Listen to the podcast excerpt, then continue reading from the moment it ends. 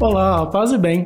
Esse é um podcast capuchinho, reflexões do Evangelho, partilhando da palavra que é a nossa regra de vida. Nesse momento, fique numa posição confortável, concentre-se e vamos juntos anunciar o Evangelho com a nossa vida. Paz e bem e boa reflexão. E vamos juntos começar mais um Reflexões do Evangelho. E este é o nosso episódio de número 39 da nossa segunda temporada. O Evangelho que vamos refletir hoje é o da solenidade da Assunção da Bem-aventurada Virgem Maria, em Lucas, capítulo 1, versículos de 39 a 56.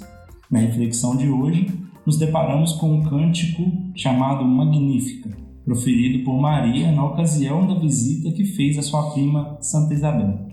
Vamos chamar aqui o nosso amigo Feijão Júnior para nos ajudar nessa reflexão. Olá, Feijão Júnior, tudo bem? Olá, Igor, tudo bem? Paz e bem a você que nos acompanha nessa reflexão do Evangelho. A solenidade da Assunção de Maria, ela é originalmente no dia 15 de agosto. Em alguns lugares, muitos lugares, 15 de agosto é feriado, né? E aí se reza no dia 15. Mas no Brasil, via de regra não sendo feriado, a festa se transfere para o domingo seguinte.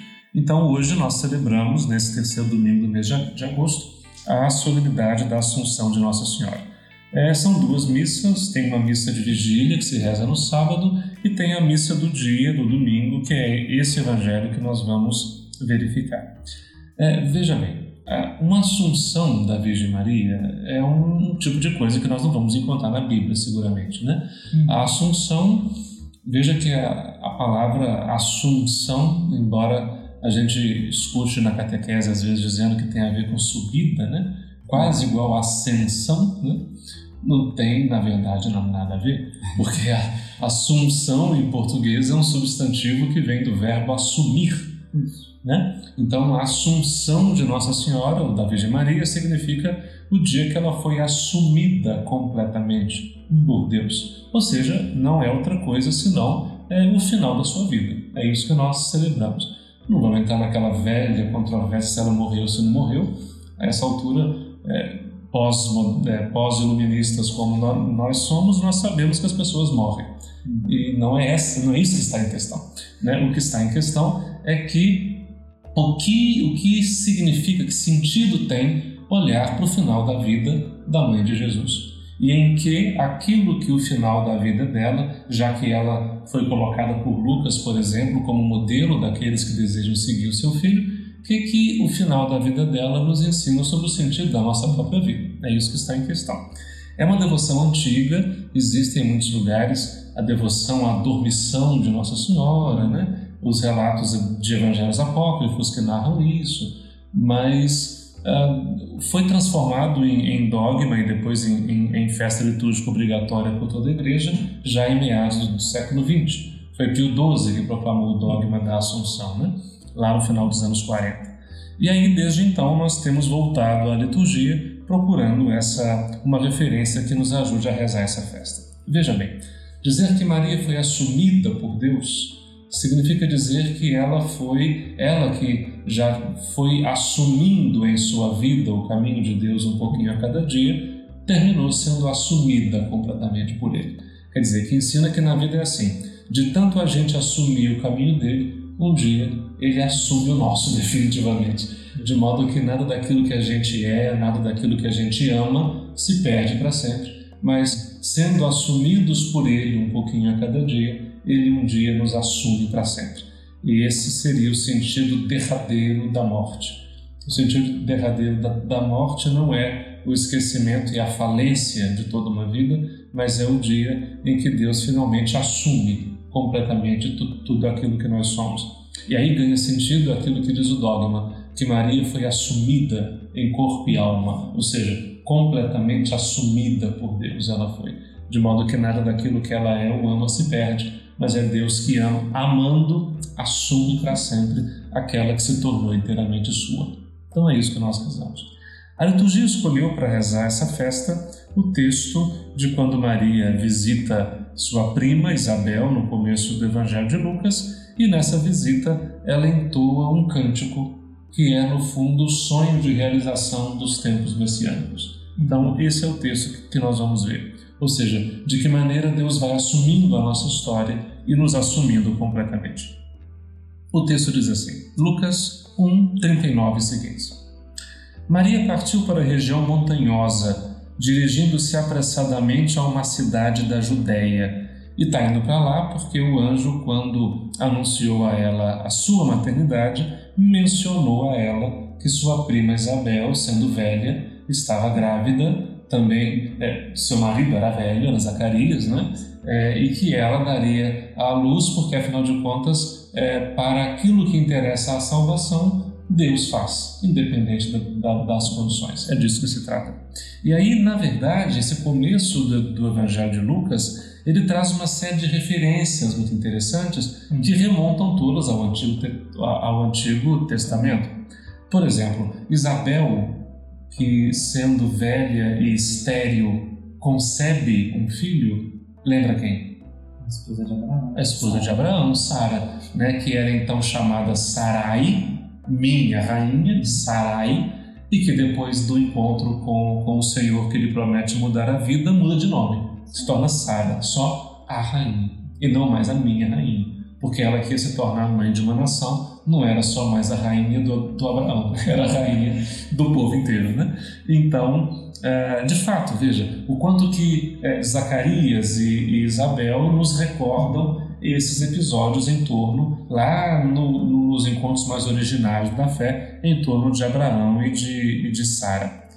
Do mesmo modo, a, o cântico que Maria vai, vai expressar aqui é, se também remonta a algumas profecias, conforme nós vamos ver. Então ela partiu para lá, já que o anjo mencionou que Isabel já estava no sexto mês de gravidez, ela corre para lá. Entrou na casa de Zacarias e cumprimentou Isabel.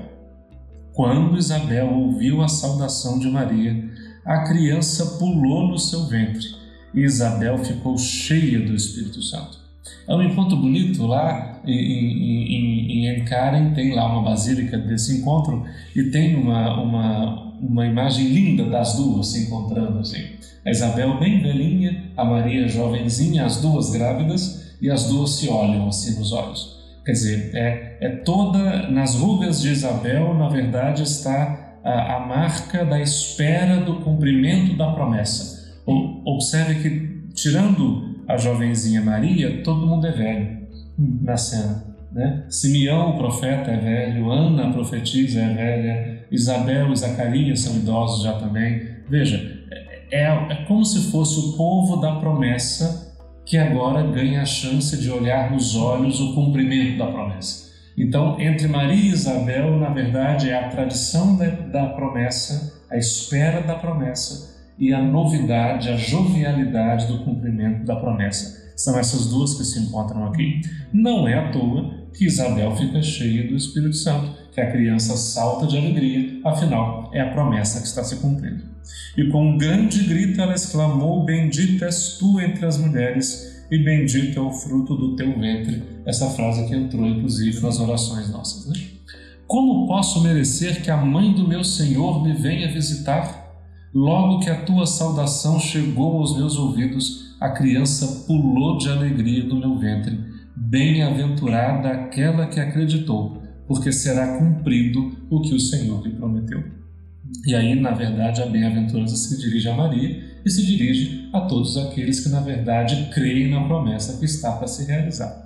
Na verdade, o que Isabel expressa é a, o júbilo de contemplar a abertura das portas do tempo messiânico. O tempo da espera acabou, o tempo da profecia acabou, agora é hora de assistir ao seu cumprimento e de se comprometer com ela. Essa é a razão da alegria de Isabel. Bom, então pera aí, só um cadinho que daqui a pouco a gente volta.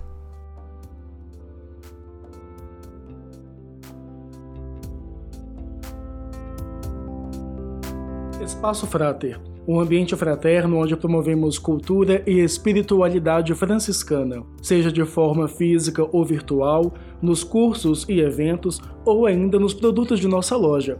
Saiba mais em espaçofrater.com.br.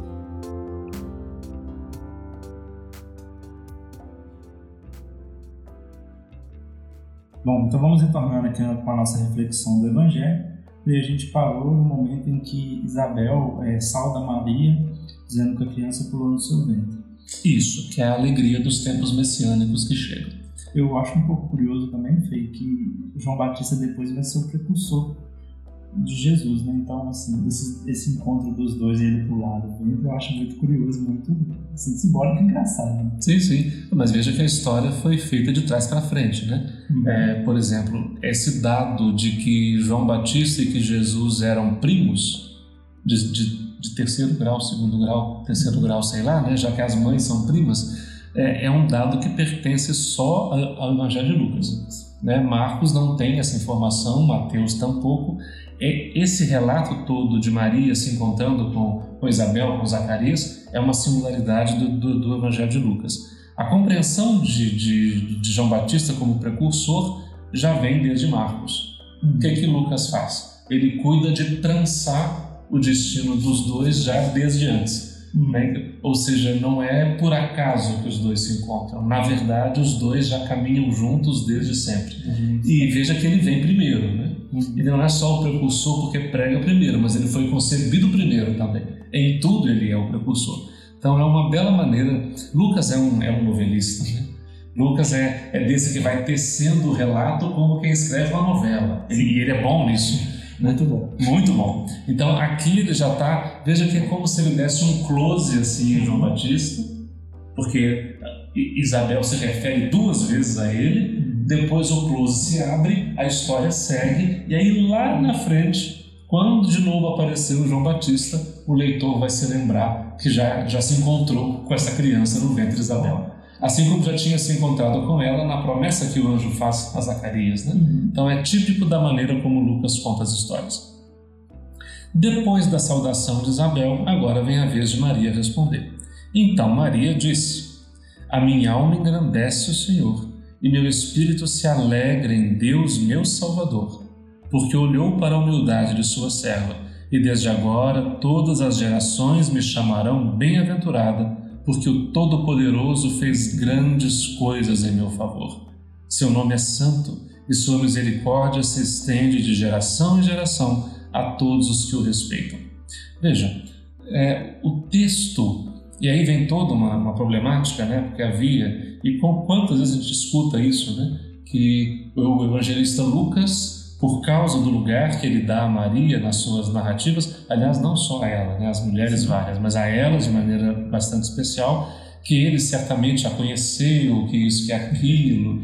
Veja, não é disso que se trata, porque ele não está contando um cântico que Maria cantou, ele está descrevendo o sentido desse encontro. Uhum. E de onde é que ele está tirando esse sentido? Das Escrituras.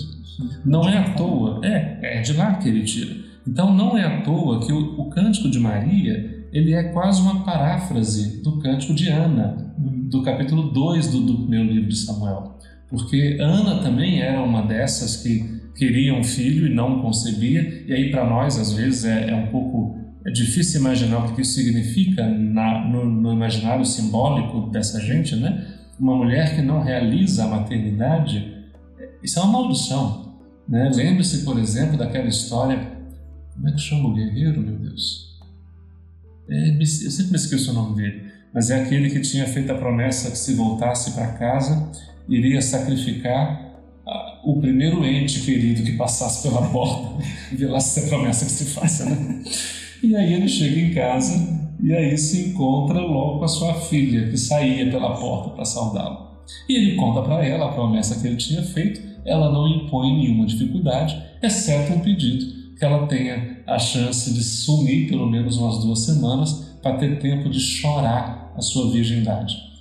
Ou seja, para chorar o fato de não realizar-se completamente, porque essa realização completa nesse imaginário semita se realiza com a maternidade. Né? Então, é, é Ana é dessas. Assim também Sara, assim também Isabel. E aí Ana é, é dela aquele episódio também curiosíssimo que ela está lá chorando e lamentando essa situação e fazendo a sua prece ao Senhor. E aí o sacerdote Eli está lá sentado na espreguiçadeira dele e vendo aquela mulher naquela situação, ele levanta a voz para ela e fala: Ô, oh, você aí, vá curar sua cachaça em outro lugar. E aí ela responde muito severamente, falando: Não, não estou embriagada, meu senhor. Eu estou aqui derramando a minha alma diante do Senhor. Aí ele fala: Você me desculpa, então, para ficar à vontade. e aí, de fato, depois da oração, ela volta para casa e diz o texto que ela sentia que estava diferente. E aí, de fato, ela engravida e, e nasce Samuel. Samuel vai ser educado exatamente pelo sacerdote Eli no templo e vai se tornar quem se tornou. Ou seja, é, quando Lucas conta essa história, é uma, ele tem uma forma na cabeça. E a forma da história que ele está contando é a história de Ana. E quando ela concebe, quando o menino nasce, finalmente ela canta. E o cântico dela é esse cântico aqui, que é um cântico baseado na, na, na, no engrandecimento do Senhor que deixa a alma, quer dizer, que deixa o coração da gente estupefato diante da grandeza dele, a minha alma engrandece o Senhor. Meu espírito exulta em Deus, que é meu Salvador. E que é, na verdade, uma, uma, um cântico que parte das inversões do tempo messiânico.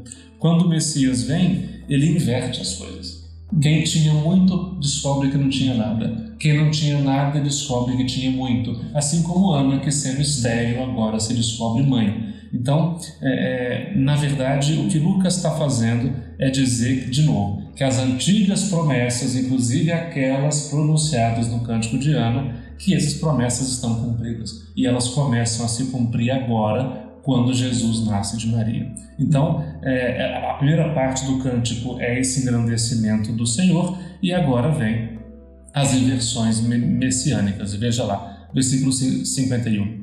Ele, o Senhor, né, mostrou a força de seu braço, a mesma expressão que usa para quando o povo saiu do, do Egito. Né?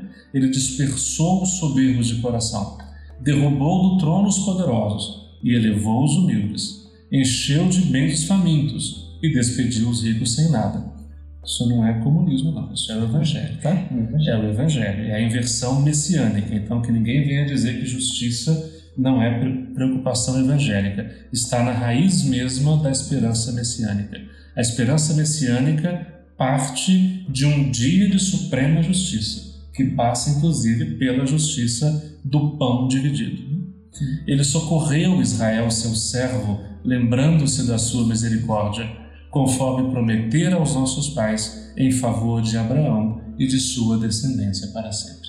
E aí ele arremata, a, é, se referindo explicitamente ao cumprimento da promessa, que é o objetivo do cântico. E por fim, o versículo que fecha o texto: Maria ficou três meses com Isabel. Três meses por quê? Por conta da paternidade. Não, a, questão é, é, muito mais simples. Não, é ela estava com quantos meses? Né? Exatamente. ela já estava com seis meses. Isso. Então ficou até o, o nascimento de, de, João. Então é para Jesus também contemplar o nascimento de João. É, pois é. Fica ali até aqui, né? E depois voltou para casa. E aí o próximo texto vai ser aquela confusão lá de como é que vai chamar o menino, como é que vai chamar o menino. A mãe fala que é João, ninguém acredita. E aí pergunta para o pai fazendo mímica, porque o pai estava tava, tava mudo, né? E aí ele pega a tábua e escreve João no nome dele. Então esse é o próximo texto que não está aqui.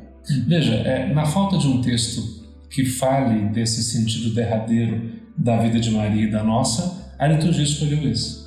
E escolheu o cumprimento da promessa e as inversões da realização messiânica, me parece uma boa escolha para falar sobre o sentido derradeiro da vida dela e nosso. Quer dizer, assumir esse, esse projeto do Messias, é, assumir esse projeto de vida como seu, na verdade, significa deixar-se assumir por ele um pouquinho a cada dia, até o dia de se deixar assumir completamente.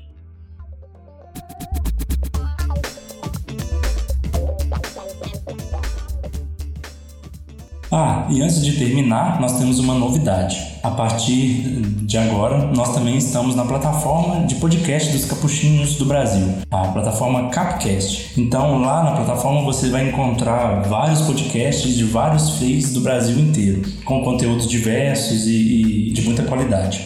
Então, passa lá, acompanha também os outros podcasts e, e acompanha o nosso podcast lá também. Bom, então vamos encerrando aqui o nosso Reflexões do Evangelho, este podcast que busca nos aproximar ainda mais da palavra de Deus. E lembrando que todo finzinho de semana, assim, lá para sexta-feira, sábado, sai um episódio novo. Então, é, vai lá na Deezer, no Spotify, na Apple Podcast, no Cashbox, marca lá a favorita, porque assim que sair um episódio novo, você vai ser notificado que saiu esse episódio e a gente continua aqui conversando um pouco sobre os evangelhos de domingos e festas. Bom, e também não esquece de seguir a gente lá nas redes sociais. Então, toda rede social que você for, Capuchinhos MG. E que, a exemplo de Maria, que a gente possa glorificar o nosso Senhor em todo o tempo. Até semana que vem, paz e bem. Até semana que vem, juízo, paz e bem. O podcast que você ouviu foi produzido pela Assessoria de Comunicação dos Franciscanos Capuchinhos em Minas Gerais, com a apresentação e o roteiro de Igor Marcelo e Frei João Júnior. Vinhetas, Frei Douglas Leandro. Parte técnica, Igor Marcelo. Você acabou de ouvir mais um programa da Capcast, Central de Podcasts dos Capuchinhos do Brasil. Paz e bem.